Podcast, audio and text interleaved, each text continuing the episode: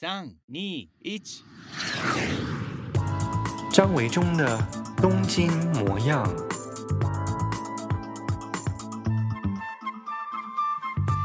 大家好，我是张维中，欢迎收听我的 podcast《东京模样》。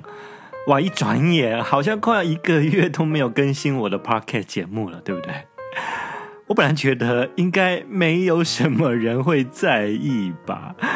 结果没想到，我还收到蛮多的讯息、私信告诉我说：“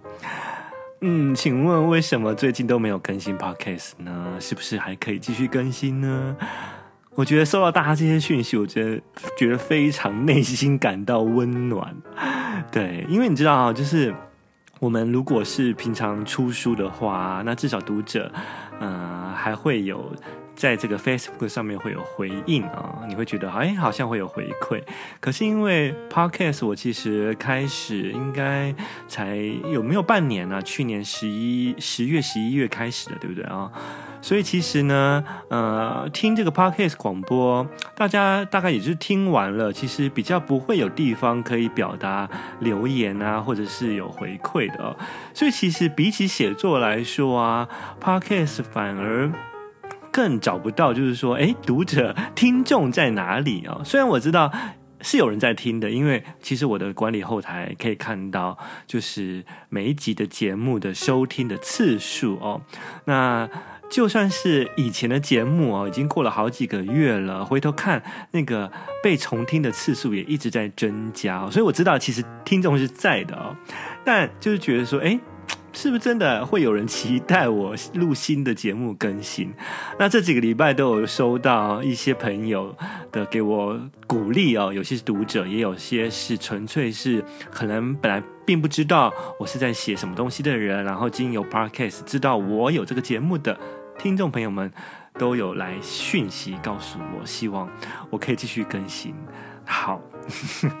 感谢大家的鼓励哦。其实我是非常喜欢录 Podcast 的啦。那我这一个月都没有更新的原因，是因为。我自己的工作有一点忙碌哦，有点奔波，然后呢，正在筹备我的新的散文集哦，今年要出版的新的散文集，在五月六月的时候要出，所以差不多也要逼近截稿的时间了哦。所以那整个奔波忙碌下来就，就就常常拖着就忘了哦。对，所以呢。我在这边呢，慎重的告诉大家，我希望我期许自己，接下来仍然朝着每个礼拜都可以至少更新一次的目标前进，好吗？然后我也想聊一下，就是我从收到的这些听众的来讯息的回馈当中啊，我觉得嗯很有意思哦，那真的是跟我平常写书啊，读者的反应的回馈有一些些不一样。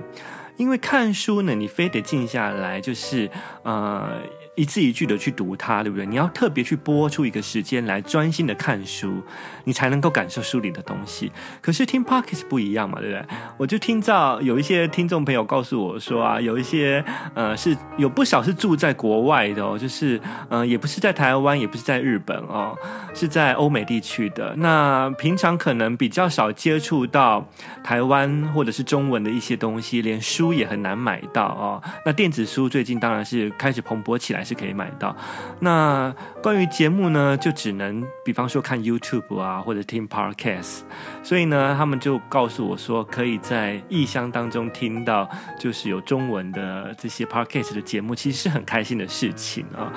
还有是读的个听众朋友们告诉我说，他是听着我的 Podcast 就可以觉得比较好入眠。诶，这到底是？好事还是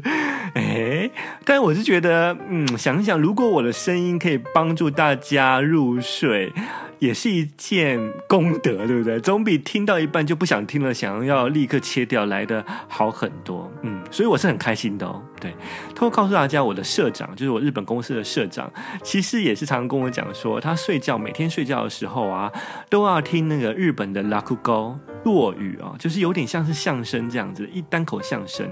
对，就是每次听就觉得，哎，听到一半就就会不不知不觉的入睡了啊。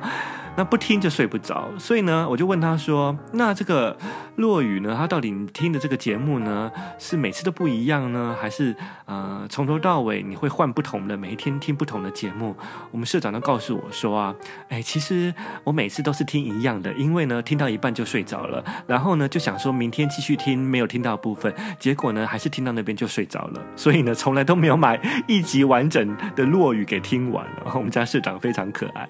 就这个听众他告告诉我说，他听我的 podcast《东京模样》也是很帮助入睡。对，然后呢，今天没有听完的，明天晚上继续听。对，想起来。我也觉得蛮开心的哦，就是至少我的声音可以陪伴大家度过许多不同的场合跟夜晚哦。对，那还有一些听众朋友们告诉我说，他们是在家里头带小孩的哦。对，那带小孩，你知道小孩呢，就是动来动去很麻烦啊，那你也不可能坐下来看书。这个时候呢，听 Podcast 广播其实是一个非常好的选择。那他也告诉我说，他不只是在带小孩的时候会听 Podcast 了，然后呢，在这个开车通勤的时候也会听。对，他。都很担心说，嗯、我的 podcast 一下就听完了，然后又没有新的节目了，请我是不是可以赶快更新这样啊？好的，非常谢谢大家，我会努力的，好吗？所以，如果你有在听我的 podcast，也喜欢我的节目的话呢，欢迎大家在听完以后，如果你是听这个苹果 iPhone 上面的 podcast 的话，记得到这个 podcast 的苹果的 App 上面呢，给我按星星，然后呢，最好能够留言哦。这样子的话呢，据说啦，就是说你每次这个评评星星越多的节目呢，然后留言越多的节目呢，它就会出现在这个 podcast 的苹果的首页上面哦。这样子的话，就有更多的人。知道我的节目啦，谢谢大家的支持。好，接下来呢，今天的节目啊，想跟大家聊一聊，就是嗯。跟这个新型肺炎、新冠肺炎也是脱离不了关系哦。就是啊，嗯，大家知道，就是东京奥运已经在这个礼拜正式宣布不办了啊，就是延后一延后一年之内来办了啊。对，那至于延后到什么季节还没有确定，是不是延后到就是完整的明年的七月才办呢？到现在也没有定案，因为嗯，只是说会延期。那接下来还有很多很复杂的相关的手续正在处理哦。那随着这个奥运的延期呢，其实这个新冠肺炎呢，在日本的状况，当时我就说过了啊，其实是因为要办奥运，还有这个中国的习近平要受邀来日本，所以呢，很多的这个关于肺炎扩散的病情呢，日本就用一种佛系的方式去处理它哦，你知道，就是他一天就。尽量不要验太多的人，这样呢，验不太验不太多的人的话呢，这个确诊的病例他认为就不会数字一直冒出来，因为他担心数字冒太多，就会导致对于举办东京奥运的成功与否会有很大的影响哦。所以呢，在此之前呢，在东京奥运一直坚持安倍晋三说要办的时候呢。其实都用一种就是每天并不怎么积极检验的态度哦，所以相较之下，比方说邻近的韩国啊，或者是其他国家来说啊，每天看起来好像这个日本的确诊人数都没有增加太多哦。可事实上呢，是因为比起像是南韩来说，日本对于每天去做检测的人数呢是非常非常少，少非常非常多倍的。那当然。可以感受到确诊的人数，当然也就更少了。那现在呢，既然已经奥运决定延期了，所以仿佛就没有什么顾忌了啊。那对于每天检验的数字呢，也就可以开始，终于呢走向比较正常的检测数值。所以我们看到，就是在这个奥运一宣布延期以后呢，日本各地，特别是东京都，每天的人数。检测的确诊人数都暴增哦，几乎每天都四十人左右。这两天这两天左右啊，好，在这样的情况之下呢，东京都的知事啊，小池都都知事呢，他们正式宣布，就是啊，希望东京在这个礼拜的周末呢，大家可以待在家里头自述哦。所谓的自述，就是自自主的约定啊，就是自我约束，不要出门啊。那之前北海道其实也有要求民众在周末自述，就是不要出门。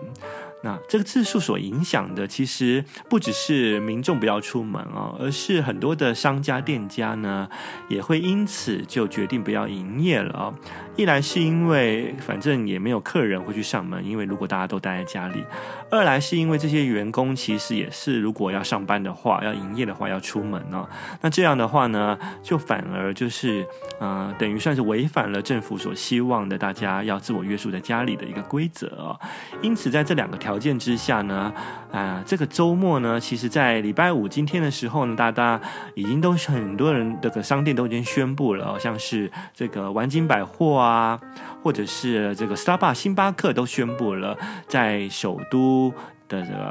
啊、呃、东京都内，还有千叶以及神奈川啊、呃、所谓的一都三县，其余呢啊、呃、Starbucks 也都不营业了，很多百货公司在都内的也都休息。好，所以呢。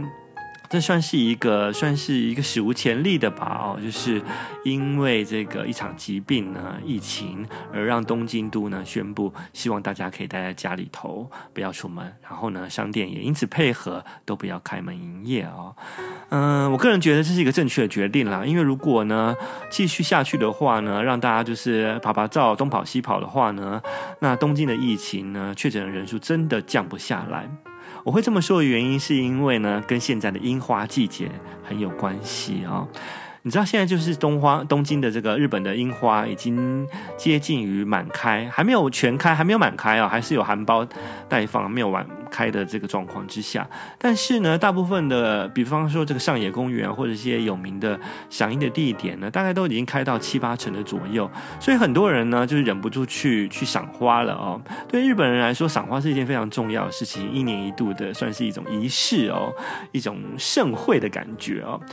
那之前，如果我们看过一些新闻报道，或者看过我写过的一些文章，也就知道，就是日本很习惯在樱花树下，就是进行所谓的花见会，这个筵开筵席啊，就是、呃，会在这个樱花树下，就是铺这个野餐的呃桌巾啊、地垫啊，啊，然后大家就在这些下面啊、吃便当、喝酒、聚会这样子哦。对，所以对于大家来说，这是一年一度，嗯、好像仿佛一定要做的一个事情哦。那之前从二月底三月呢，就已经政府日本政府不断宣宣告大家，就是希望大家可以就是尽量减少外出，然后学校也停课，对不对？可是终于到了这樱花季节，春暖花开的时候，大家就有一种就是。啊，很忍不住想要出去看花、赏花的这种心态哦，这真的是我觉得真的是很不可取哦。因为明明其实疫情还没有减缓，可是因为大家的心理作用、心态上面就觉得说忍不住了，想要去看樱花。那你如果是去看樱花，做好了安全的准备，比方说真的戴好了口罩，然后真的严守就是东京呃日本政府希望大家不要在樱花树下野餐。这样的规则，那我觉得也还 OK。可是事实上，我们看到的是很多日本人其实是不怎么守规矩的哦，特别是年轻朋友。上个礼拜啊，是日本的三连休假期，其实就很多的人冲到了上野公园去看樱花。虽然呢，大家是依照了规定，没有在樱花树下摆上野餐布，坐下来饮酒作乐。可是事实上呢，很多人其实也就在。一些没有规定不能坐下来的地方的路边，就坐下来席地而坐了啊、哦，没有铺野餐布，那照样呢，大家还是聚在一起，樱花树下面赏花聚会，所以根本就是没差。那好吧，有些人呢，他或许遵守了不在上野公园，不在这个赏樱地点看樱花聚会。野餐，可是呢，离开了这个赏樱地点，旁边有很多的伊扎卡亚居酒屋，对不对？大家还是一样成群结队的去这些居酒屋。那你知道，去居酒屋其实非常拥挤的环境哦，座位跟座位都是非常的狭窄哦，所以大家为了去这个居酒屋，甚至还在居酒屋外面啊、咖啡店外面排队啊。那完全就没有了这个希望政政府希望大家自肃不要去赏樱的最初的初衷，对不对？本来是希望大家减少人的群聚的可能性，才可以降低感染的风险。可是没想到，好啊，大家还是去呃去看花，看花也就算了。结果呢，离开了赏花的地点，大家还是挤去了居酒屋。所以就是 你就想不清楚，这些日本年轻人现在到底是在想什么？我就觉得好像现在大家的很多这个日本年轻人其实并不怎么看新闻哦。那当然，他不看日本的新闻也就算了，他们更不可能去看海外的新闻哦。所以其实大家对于就是说新型肺炎在海外扩散到多么严重的地步，好像无感哦。这个情况我觉得就很严重哦。所以呢，东京都知事呢宣布，希望这个礼拜周末大家可以自述待在家里。那很多的公司行号呢，百货公司、咖啡店也都配合，愿意配合，就是不营业。嗯，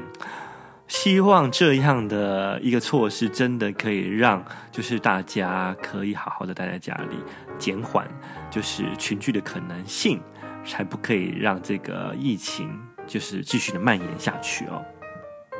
因为之前有很多的检验并不怎么积极哦，所以呢，我认为其实有很多潜在的已经感染的，他只是没有发出症状的，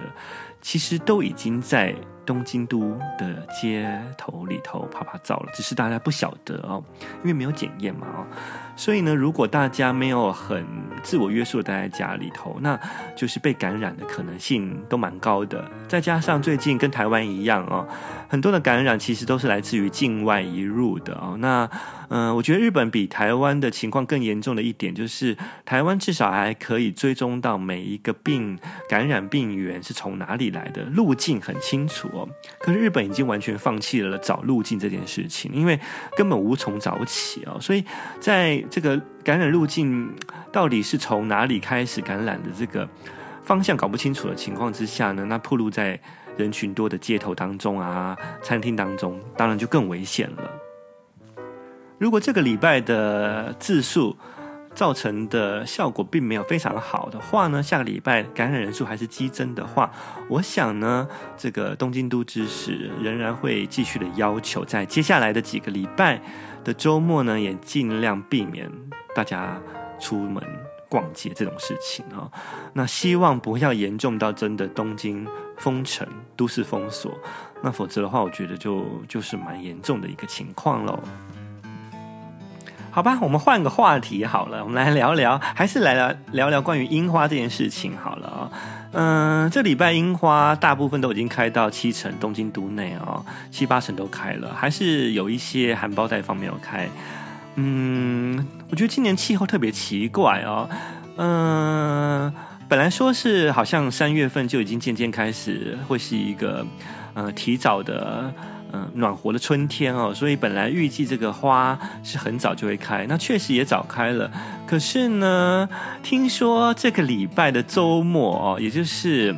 三月二十九号礼拜天，东京都会下雪。哎，下雪，三月底下雪，其实嗯，还蛮难得的，对于东京都来说。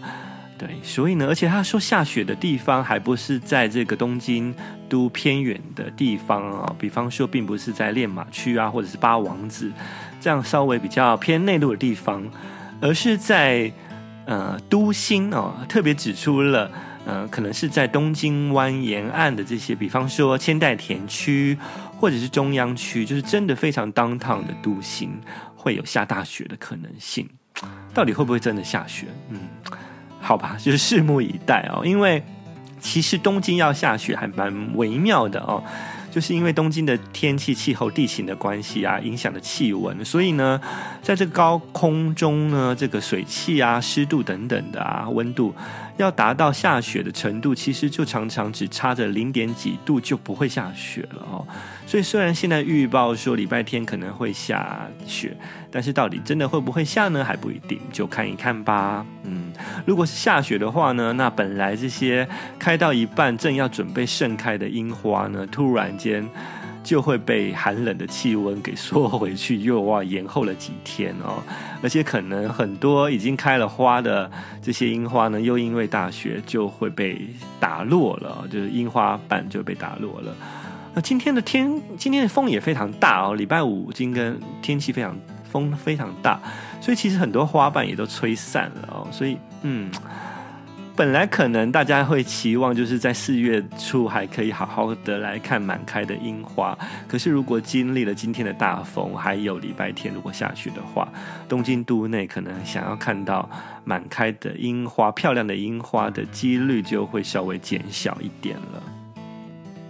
关于在日本的樱花种类啊，其实我们现在所说的赏花的这种樱花，都是属于叫做染井吉野樱这个品种哦。那事实上还有比较早开的樱花，像是合金樱啊，或者是类似像台湾的这种山樱啊，大概在二月份就会开哦。这些樱花的颜色就比较偏粉红色、深色，虽然也很漂亮啊，但是差别跟这个染井吉眼樱最大的差别就是，嗯、呃，染井吉眼樱的颜色会比较偏白色啊。而且呢，所谓的这个樱花雨哦，花瓣会落下来哦，这个落英缤纷的感觉，其实也只有染井吉野樱才会飘漂亮的落叶哦，樱吹雪哦。所以其实，嗯，我们大家喜欢看的还是属于这种染井吉野樱的品种哦。那这样的品种呢，其实大多数数是在这个二战以后，也就是一九五零年代才开始栽种的哦。所以到现在为止，二战结束到今年，大概也就七十多年了。那染井吉野樱的寿命呢，刚好也是七十年左右哦。所以呢，前阵子就有在说啊，这些目前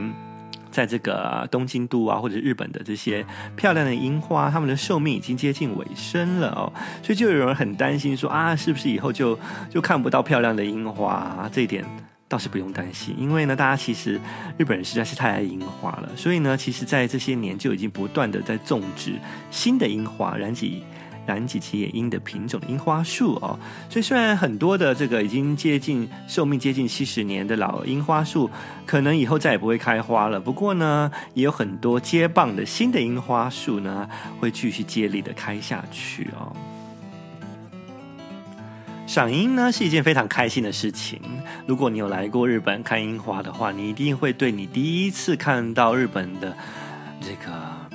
满坑满谷哦，这个一整片的樱花，特别是碰到樱吹雪的时候，感到非常的震撼哦，很感动。我自己也是这样，第一次看到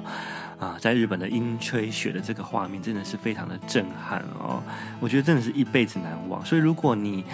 呃，没有来日本看过樱花，然后没有经历经过这个樱吹雪的景象的话呢，请以后呢，今年是因为肺炎的关系，大家取消了行程。以后呢，有机会等到肺炎结束了，明年请记得一定要来为自己计划一次看樱花的赏樱之旅哦。嗯，樱花虽然很棒哦，看樱花很棒，可是其实啊，在日本也越来越多所谓的。樱花盛开的麻烦事，怎么说呢？就是呢，第一件麻烦的事情是，最近这几年啊，因为气候的变迁啊，所以呢，每一年呢、这个三月、四月的气候温度都非常的不稳定。我十二年前刚来日本的时候啊，樱花开花、大概是四月初，满开的时间大概四月的第二个礼拜，所以到四月第三个礼拜都还可以看到。就渐渐凋零，但是还是可以看到樱花哦。可是这十二年来呢，气候变迁的关系呀、啊，越来越地球地球暖化啊，气温越来越高，所以呢，现在很多时候呢，樱花都是在三月下旬就开花了哦。像今年大概就是二十几号就开花。那嗯，我最记得这十年十二年当中最早一次开花是十几号就已经满开了哦，所以。所谓的麻烦事就是你无法预测到到底满开的时间是哪一天哪一个礼拜哦。那以前因为比较确定的话，所以大家比较好安排活动，公司行号也好啊，或者是朋友也好，可以比较明确的定，就是说哪一天要去赏花哦。那这个你是赏花，不是自己定下来就这么简单，周边还有很多的所谓的屋台哦，就是所谓的啊、摊贩，他们也会配合赏樱季节会会出动餐车啊，或者是卖。吃的这些东西，那如果时间无法确定的话呢，他们就很难去作业安排，就是什么时候要要去开张这些屋台摊贩，对不对？那还有很多的订这个花见便当啊，赏樱一边吃的这个便当，要准备这些订单也很麻烦，所以呢，这就成为了呃，因为气候变迁的关系的赏樱的樱花盛开的麻烦事之一哦。那再来呢，另外一个麻烦的事情是呢。跟樱花没有直接关系，可是却是在樱花这个季节发生的。就是呢，呃，花粉症这件事情哦，素来有国民病之称的花粉症，日本啊，将近有两千五百万人都有花粉症，而且逐年增加啊。花粉症的过敏源呢，跟樱花没有关系，而是来自于杉木哦。日本呢，因为啊，在二次大战的时候啊，二次大战之后木材的缺乏，所以呢，在极具这个希望收成木材的考量下面啊，就大致种了大量种了很多很多的。这个稍微比较成长快速，比起其他树种来说，成长更快速的杉木哦。那因为而且日本很多的建筑啊，这个屋子的建筑用到的建材是用木头哦，所以呢，杉木就是变成一时之间很需要。可是因为呢，现在呢，林木业的衰退啊，再加上这个进口的木材更便宜，所以呢，导致于日本国内的种的这个杉木的数量啊，就是非常非常的多啊，过量的多了啊。那一多呢，就产生了相当大量的花粉。那只要到了这个二三月、三四月的时候呢，就一吹起来，那个杉木的造成的花粉遍布全日本。啊，所以呢，就让很多对于这个花粉过敏的日本人呢，非常的痛苦。所以，樱花赏花的第二件的麻烦事情就是花粉症哦，跟樱花没有直接关系，但是大家去赏花的时候，暴露在户外当中，同时也就会接受到这个风一吹来的，呃，杉木的这些花粉哦。对，所以每一个人其实都会戴口罩。基本上，基本上是在新型肺炎还没有来以前，大家出出去赏花，在这个季节就已经会戴口罩，因为要防花粉症的关系。不过，细数这个樱花盛开时最麻烦的一件事情，我觉得是垃圾跟礼节的问题。因为啊，每一年都是有很多很多的这个赏樱客啊。在这个公园当中赏花，然后呢，因为就非常的兴奋，一时忘我，大声喧哗哦，垃圾乱丢，破坏公园设施的状况屡见不鲜，导致于新宿御苑啊，前几年就已经明令规定，禁止大家带酒精饮料、带酒去入园赏花。如果你有机会啊，在四月初、三月底来日本这些有名的赏樱圣地赏花的话，我想你会对日本人大大改观。嗯，你觉得日本人都是很守礼节、很安静的，对不对？可是呢，在这样的时节，赏花季节，你会发现很多日本人好像都疯了，真的不夸张。特别是很多学生们，对，就是。在躺着躺啊，睡着睡的啊，地上这也就 OK，也就算了。可是呢，这个铺在地上的瓦楞纸箱啊，或者是这种野餐布啊、塑胶布啊，你离开之后呢，他们都不好好收拾的。那因为四月初的时候风又非常的大，所以呢，就把它丢在那边，垃圾也丢在那边，瓶瓶罐罐的都不收好。然后呢，这个风一来呢，就到处吹，所以那个景观呢，就是非常的可怕哦。所以赏樱圣地啊，特别是在学校附近的这些赏樱圣地呢，状况更严重啊。不守礼节的这个年轻人醉汉啊，就是让这个周遭造成一片凌乱哦。所以呢，最最近几年这个新闻也常常报道，就是赏樱客啊，日本人啊都不守规矩啊，让这些附近的居民或者是学校啊感到非常的头痛。那我觉得最可怜的就是你看到就是负责清扫这些垃圾的清洁工、清洁人员啊，嗯，他们就是因为大家不守秩序，所以呢就加重了他们的工作量。所以每次赏樱的季节渐渐结束尾声的时候呢，我经过这些赏樱的公园，看到这些清洁工啊，我都觉得非常的不忍心哦，因为大家的不守规矩，让他们的工作更加的辛苦哦。对，那很多人都说啊，哎，是不是这个去赏樱不守规矩的都是这些外国游客？比方说啊，就要跟樱花拍照的时候呢，就是故意把这个樱花树的树枝就是拉下来接近自己啊，就是认为人比花娇吗？并没有，好吗？反而就是破坏了这些树的生长啊，然后甚至就是乱摘樱花叶啊，就是明明这个花朵还没有落下来，就是硬要把树枝折断啊，把这个樱花带回家啊。对，很多人都认为是外国人，对不对？确实是有些外国人是很不受理解的，没有错。但最近几年也发现啦，就是，嗯、呃，很多的这些日本人也差不多是做出同样的行径哦，就是实际新闻访问了常年担任了公园警卫的这些人所得到的答案啊，酒醉乱世，不在指定的地点吸烟，不顾周围的游客感受啊，玩起游戏来又嘈杂夸张等等等，所以这也算是樱花盛开时的一个麻烦事吧。嗯，别人我们是无法管啦，当然啦，我们自己可以做好我们自己，对不对？所以呢，如果嗯、有有朝一日你来日本看樱花的话呢，请记得好好的遵守这个看樱花的一些礼节规定哦。以前身为观光客的时候啊，我觉得也是常常都会觉得要赏樱的时候就要去去热闹热闹的地方，比方说上野公园啊、吉祥寺啊，甚至也会冲去京都啊，就是就觉得要看个过瘾哦。然后后来就觉得说，因为说真的啦啊。当你住一个地方住很久了之后，虽然你知道樱花很美，但其实每一年啊开出的样子也就是差不多是那个样子啊、哦。你每一年的照片你调出来看啊，其实你真的是没有太大的差别哦。对，所以呢，后来我就觉得说，嗯，赏樱这件事情啊，最要最重要就是悠闲，对不对？跟几个好朋友一起去在这个樱花树下面就是野餐聊天，这才是最重要的嘛。所以啊。我就会觉得说，后来我就不太愿意去这些人挤人的赏樱地点了哦。我宁可啊，就是在住家附近，就是嗯、有几个有几棵樱花树开得很盛的地方，开花开得很棒的地方，或许并不是嗯、成片的樱花林，但也没有关系哦。只要挑一棵一株我觉得很漂亮的樱花，然后呢，再这样子就是没有什么观光客的。的地方，小公园里头，跟朋友一起坐下来赏樱聊天，我觉得这才是真正赏花当初最重要的初衷哦。嗯，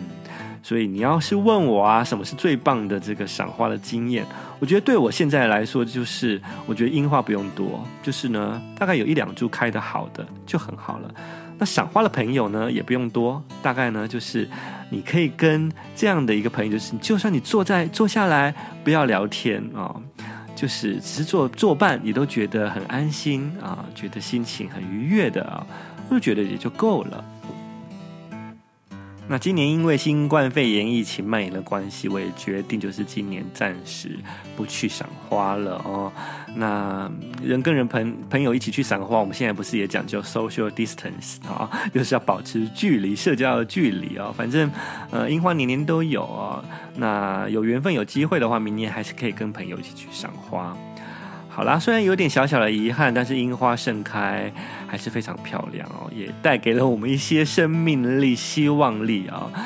希望期许就是这样，大自然的力量可以尽快的也让这个新冠肺炎的病毒赶快平息下来，还给我们一个比较终于安稳的现实。嗯，大家已经忍不住，还是想要去旅行，对不对？赶快吧，祈祷肺炎赶快结束。对。好吧，在不能去旅行的时候，记得还是可以翻一翻前阵子刚出版的新版的增订版的我的《一日远方》畅销增订版，希望可以给大家一些新的想法，在疫情结束之后呢，去哪里玩，做一些笔记吧。好喽，今天的节目就到这里为止，希望你会喜欢今天的节目内容，祝福你有美好的一天。我们要好好保重身体哦，下回见，拜拜。